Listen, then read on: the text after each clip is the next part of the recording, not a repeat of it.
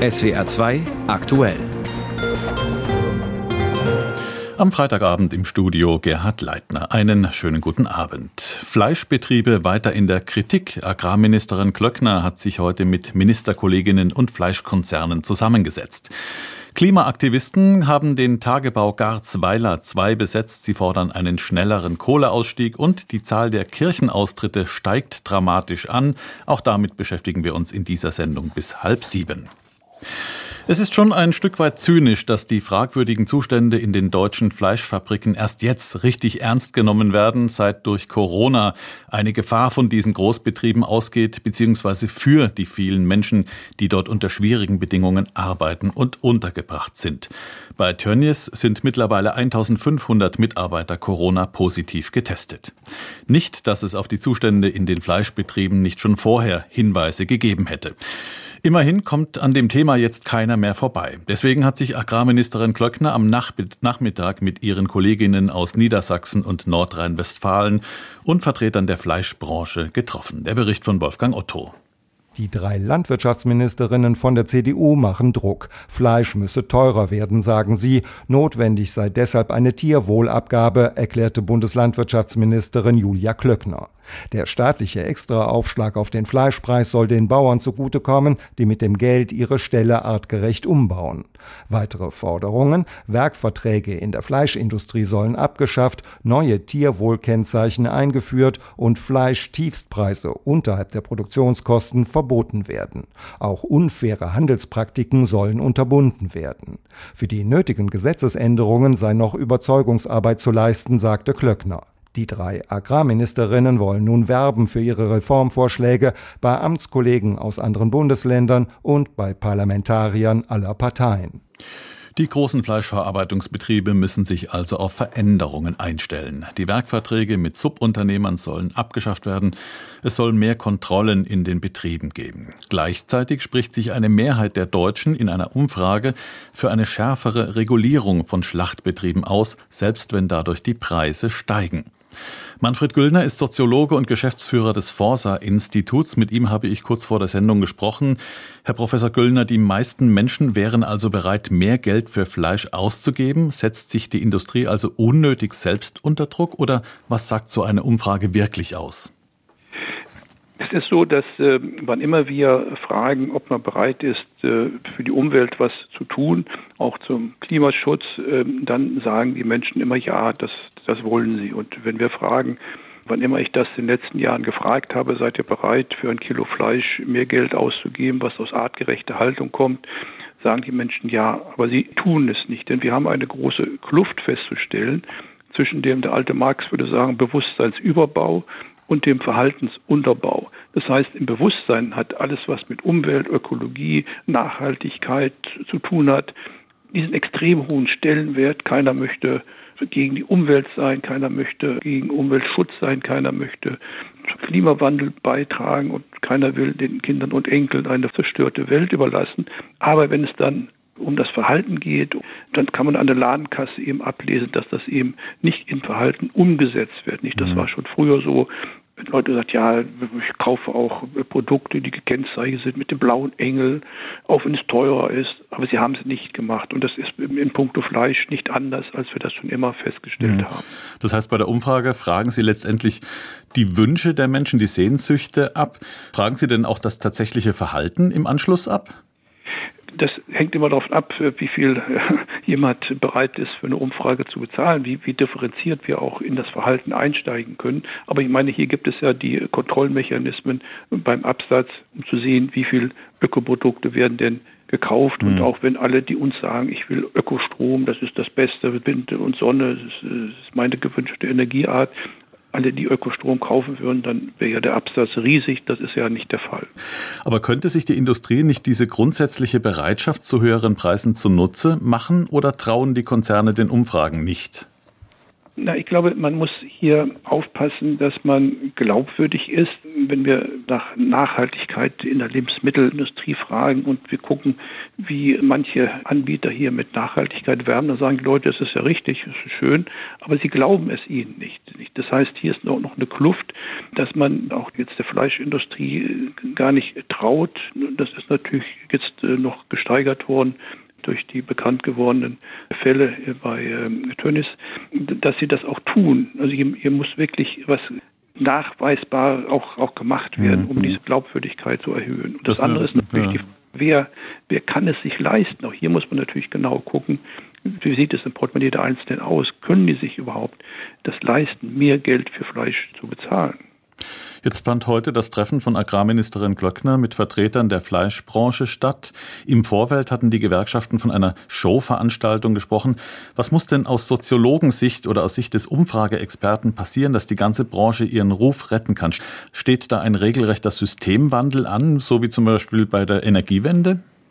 Ja, ich denke, man muss schon schauen, dass man hier die alles, was jetzt bekannt geworden ist von den Produktionsweisen, beginnend mit der Frage, was tut man mit den äh, Angestellten und, und Arbeitern, bis hin zu den Arbeitsbedingungen und hin auch zu den Produkten, die man verarbeitet. Das heißt, der ganzen Schweinehaltung, hier muss sich also wirklich grundlegend etwas ändern.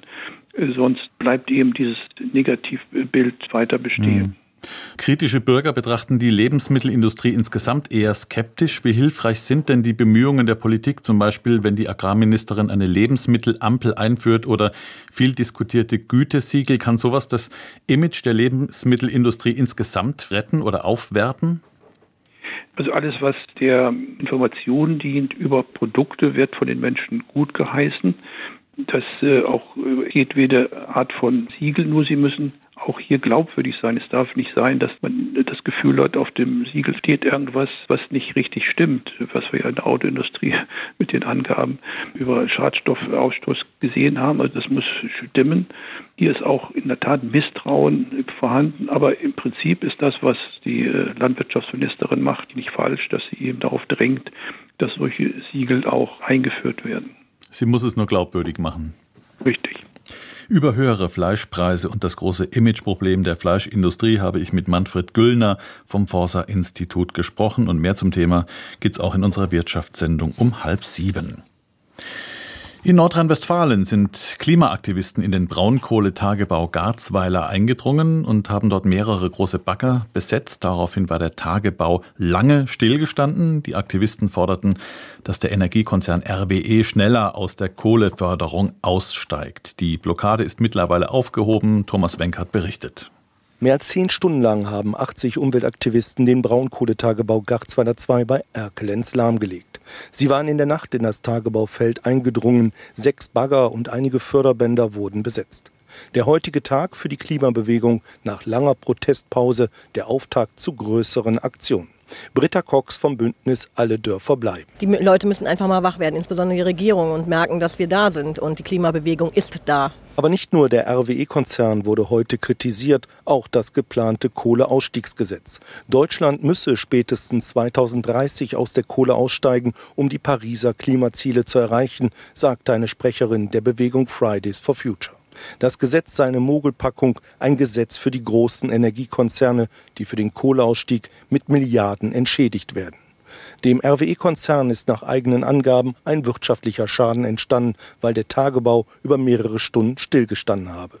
Für die Besetzung habe man kein Verständnis, auch weil RWE Milliarden in den Ausbau von erneuerbaren Energien investiere, erklärte Konzernsprecher Guido Steffen. Das bedeutet nicht nur, dass wir 2040 CO2-neutral unseren Strom erzeugen, sondern es bedeutet auch, dass wir die nationalen und europäischen Klimaziele vollumfänglich unterstützen, dass wir den Kohleausstieg vollziehen und schon in diesem Jahr den ersten Braunkohlenblock stilllegen werden, nachdem wir ja schon in den vergangenen vergangenen Jahren fünf Einheiten vom Netz genommen haben. RWE hat angekündigt, Strafanzeige gegen die Umweltaktivisten zu stellen. Die Polizei war den ganzen Tag über mit mehreren Hundertschaften im Einsatz. Auch Höhenkletterer wurden eingesetzt.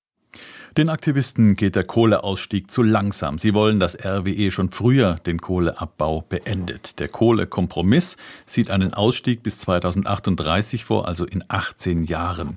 Felix Mattes, Energie- und Klimaexperte vom Öko-Institut, können Sie die Ungeduld der Aktivisten verstehen?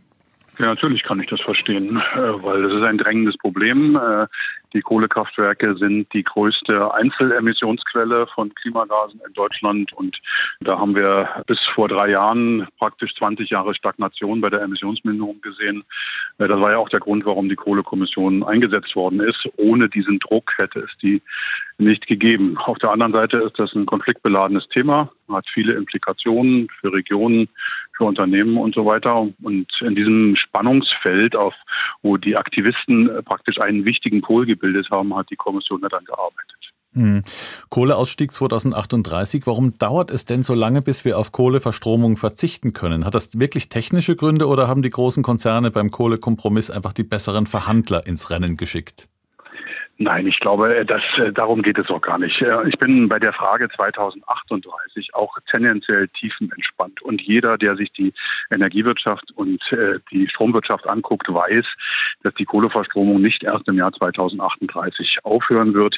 Wenn wir wirklich es geschafft haben, im Jahr 2030 65 oder 70 Prozent Erneuerbare im System zu haben, wenn wir im europäischen Emissionshandelssystem im Jahr 2030 sehr deutliche CO2-Preise sehen, dann wird die Kohleverstromung nicht so lange dauern. Der Konflikt oder der Deal am Ende des Tages war, dass die Kohleseite ein symbolisches spätes Ausstiegsjahr bekommen hat und die Umweltseite dafür einen schnellen Einstieg in den Kohleausstieg. Weil letztendlich ist für das Klima viel wichtiger, wie viele Kohlekraftwerkskapazitäten jetzt relativ schnell im Verlauf der 2020er Jahre abgeschaltet werden und nicht, wann das letzte Kraftwerk mhm. vom Netz geht.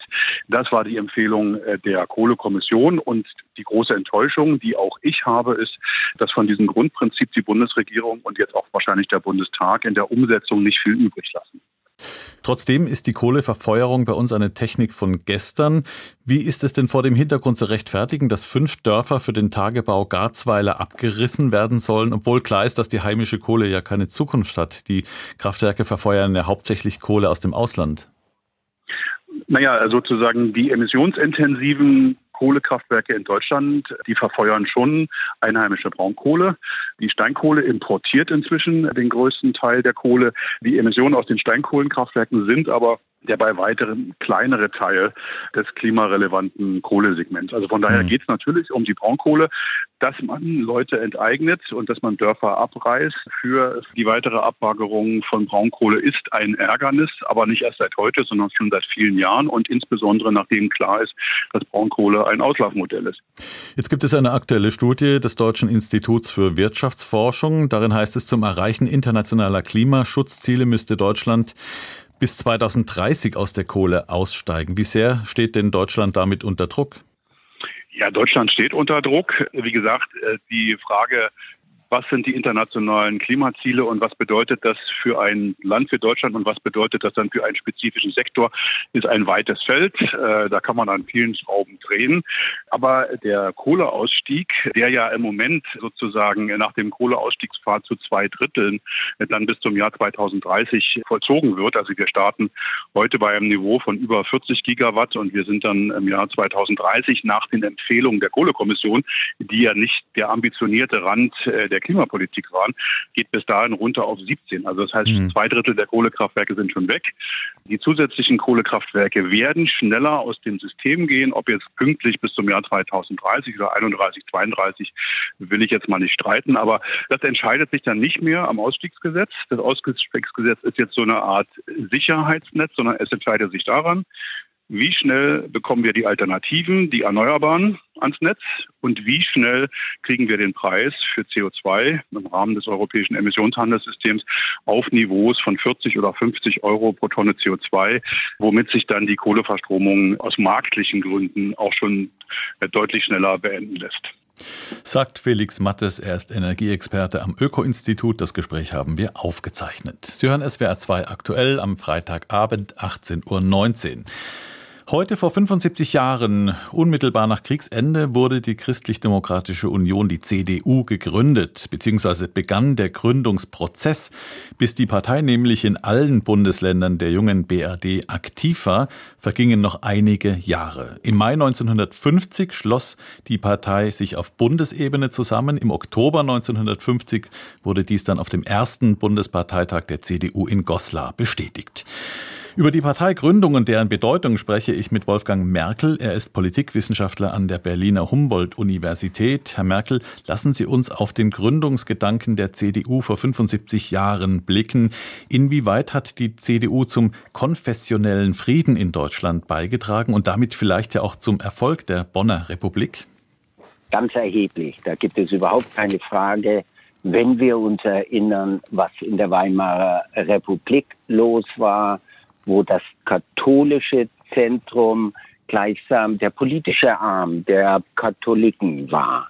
Das hat eine Unversöhnlichkeit auch in das Parteiensystem hineingetragen, nicht nur von Zentrumsseite her, aber es hat auch verhindert, dass ein gemeinsames demokratisches Bündnis stark geeint gegen Hitler aufgetreten wäre in der Weimarer Republik.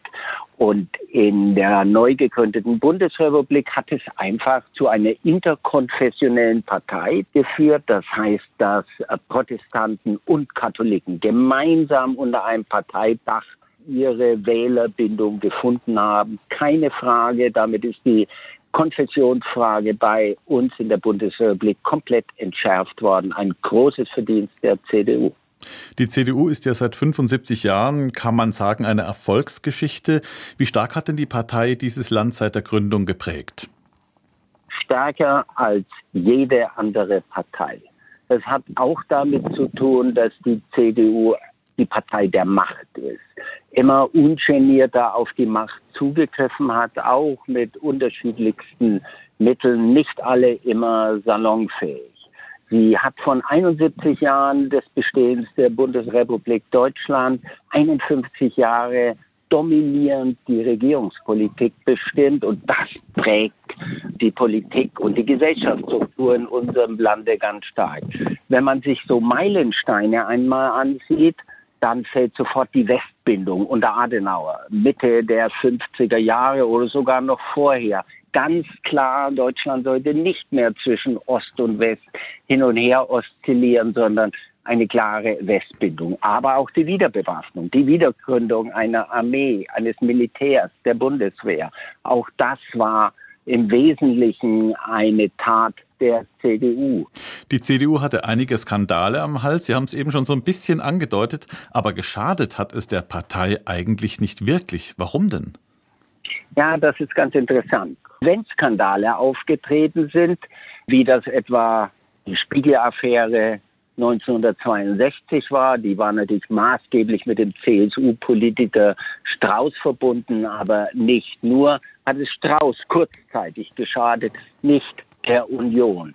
Als die Spendenaffäre unter Kohl in der Endzeit seiner Regierungsperiode aufgetreten ist, hat es Kohl den Kopf gekostet. Die jetzige Kanzlerin Angela Merkel hat gewissermaßen das Messer gezogen und der Skandal ist abgewendet worden, im Grunde sehr viel stärker von der CDU und ist personalisiert worden. Hm. Herr Merkel, lassen Sie uns am Schluss noch mal ganz kurz den Bogen zum Gründungsgedanken spannen, zur konfessionellen Komponente.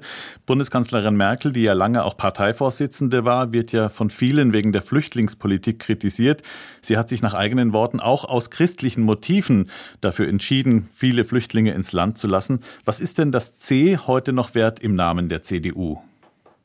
Ja, ob das tatsächlich ein starkes Motiv von Angela Merkel in der Flüchtlingspolitik war. Eines der Motive. Äh, ja, man kann man äh, darüber streiten. Sie haben komplett recht, dass wenn überhaupt war es nur eines. Ich würde sagen, das C hat eine große Bedeutung nach wie vor in der Wählerarena. Besonders christlich gestimmte Menschen, aber auch hier doch nochmal der Zentrumsgedanke, Katholiken wählen mit ganz großer statistischer Mehrheit die CDU. Also von der Wähleranziehung dürfte die Partei das C nicht mehr aufgeben und wird sie auch nicht mehr aufgeben. Es hat aber nicht mehr die christliche Prägung, die es in den 50er Jahren gehabt hat. Es gibt auch nicht mehr diese Trennung, nicht nur zwischen Protestanten und Katholiken, auch nicht zwischen Gläubigen und Nichtgläubigen, die ja bei uns mit der Wiedervereinigung sehr viel zahlreicher geworden sind. In der Programmatik spielt selber keine überragende Rolle. Man hat zwar die konservativeren Flügel, wenn Sie vielleicht wollen, stärker christlichen, die nach wie vor sich nicht anfreunden können mit Abtreibung und Ähnlichem aber programmatisch spielt keine Rolle. Aber in der Tradition, in der Symbolik ist es extrem wichtig, diese Wählerschaft an die Partei zu binden. Heute vor 75 Jahren begann die Gründung der CDU. Darüber habe ich vor der Sendung mit dem Politikwissenschaftler Wolfgang Merkel von der Berliner Humboldt-Universität gesprochen und wir bitten die Tonqualität zu entschuldigen. Und ich will ein Thema nochmal aufgreifen, das wir eben schon angesprochen haben, als es um die C-Frage bei der CDU am Schluss des Gesprächs ging, die Bedeutung der Kirchen in der Gesellschaft. Und da zeichnet sich eine dramatische Entwicklung ab. Die beiden großen christlichen Kirchen haben 2019 deutlich mehr Mitglieder verloren als in den vergangenen Jahren. Das zeigen die heute veröffentlichten Mitgliedszahlen der katholischen Deutschen Bischofskonferenz und der Evangelischen Kirche in Deutschland EKD. Aus der Evangelischen Kirche sind etwa 270.000 Menschen, also rund 22 Prozent mehr ausgetreten als noch im Vorjahr. Bei der katholischen Kirche sind 272.000 1700 Menschen ausgetreten. Das entspricht einem Anstieg von 26,2 Prozent. Die Rede ist von einem historischen Höchststand. Frage an Uli Pick in unserer Redaktion Religion, Migration und Gesellschaft. Was sind denn die Ursachen für die dramatisch gestiegenen Kirchenaustritte? Also als Hauptursache wird immer wieder gesagt, dass es der sogenannte demografische Wandel ist. Die junge Generation ist äh, ganz und gar nicht mehr kirchlich sozialisiert, so wie ihre Eltern oder Großeltern. Hinzu kommt noch, dass gerade bei der Generation der 25 bis 35-Jährigen und da vor allen Dingen bei den Männern der finanzielle Faktor entscheidend ist. Man tritt aus der Kirche aus, weil es halt äh, Geld kostet und weil der Gegenwert irgendwie nicht einzusehen ist oder habhaft zu machen ist. Da müsste eigentlich etwas geschehen. Es werden wesentlich weniger Kinder getauft als alte sterben und das ist sozusagen die Grundursache. Was bedeutet es denn für die beiden großen Kirchen, wenn die Mitgliederzahlen noch deutlicher sinken? Naja, für die Kirche heißt das im Grunde genommen, dass ihre Bedeutung gesamtgesellschaftlich abnimmt. Das ist natürlich nichts Neues, aber mit den äh, wegbrechenden Mitgliederzahlen geht natürlich auch Geld verloren. Und nun muss man sich wirklich die Frage stellen, was will man mit dem verbliebenen Geld noch machen und welche Rolle will man spielen? Und äh, es gibt die Diskussion schon seit längerem. Es gibt verschiedene Lager. Die einen sagen, wir sollten uns auf das Hauptgeschäft konzentrieren. Das heißt im Grunde genommen Gottesdienste und Seelsorge. Aber es gibt auch andere Stimmen, die sagen, nein, nein, die Kirche muss natürlich auch im sozialen Konzert dieses Landes mitspielen. Sie ist Trägerin von Krankenhäusern, von Kindergärten, von Altenheimen, Hospizen. Und das wollen wir uns nicht wegnehmen lassen, da wollen wir weiter mitmachen. Da muss man schauen, was möchte man eigentlich. Und wenn man den Kreis noch weiter zieht, muss man natürlich auch die Frage aufwerfen bezüglich kirchlicher Kulturgüter. Die Kirchen sind auch daran interessiert, dass Gebäude wie der Kölner Dom oder das Freiburger Münster oder die ganzen Gebäude in Lutherland, also in Ostdeutschland, erhalten bleiben. Die sind wichtig für unsere Geschichte, für unsere Kultur, dass man sich da auch organisiert und engagiert. Ja, und da muss man einfach schauen, wo will man hin und diese Diskussion ist jetzt endlich angesagt. Die Zahlen sind dramatisch. Wie können denn die Kirchen auf diese Entwicklung reagieren? Das ist ganz, ganz schwierig. Die Debatte ist auch noch nicht eröffnet. Bisher ist man davon ausgegangen, dass man sagt, naja, wir machen das sozusagen im Rasenmäherverfahren, aber das haut so nicht mehr hin. Ich denke, da muss man sich schon orientieren, was will man und was will man nicht. Hinzu kommt ein Problem, was gerade in den letzten Wochen aufgeploppt ist, die Digitalisierung. Gerade jetzt durch Corona ist das ja virulent geworden. Viele Kirchen sind, was die Digitalisierung betrifft, noch gar nicht up-to-date und müssen da noch investieren. Das heißt im Grunde genommen, da wird Geld gefordert und eigentlich müsste man einsparen. Das heißt, hier ist dringend Bedarf, dass man diskutiert. Das Thema Kirchenaustritte ist ja nicht neu. Warum hat denn die Kirche in der Vergangenheit noch nicht reagiert? Das ist ganz, ganz schwierig zu sagen. Ich habe selbst den Eindruck, dass innerhalb der Kirchen so große Spannungen sind, dass man sich ja sozusagen nicht in die eigene Parade fahren lassen will und auch den anderen nicht wehtun will. Aber wir kommen nicht drum rum. Die Kirche wird irgendwann, und so lang ist die Zeit nicht mehr hin, ans Eingemachte gehen müssen. Sie muss möglicherweise, die katholische und die evangelische Kirche in Deutschland sind beide nicht arm. Sie müssen sagen wir, Gebäude oder Grundstücke veräußern. Aber auch das ist problematisch. Leerstehende Klöster beispielsweise kriegt man nicht im Handumdrehen verkauft. Auch da muss die Diskussion endlich anfangen.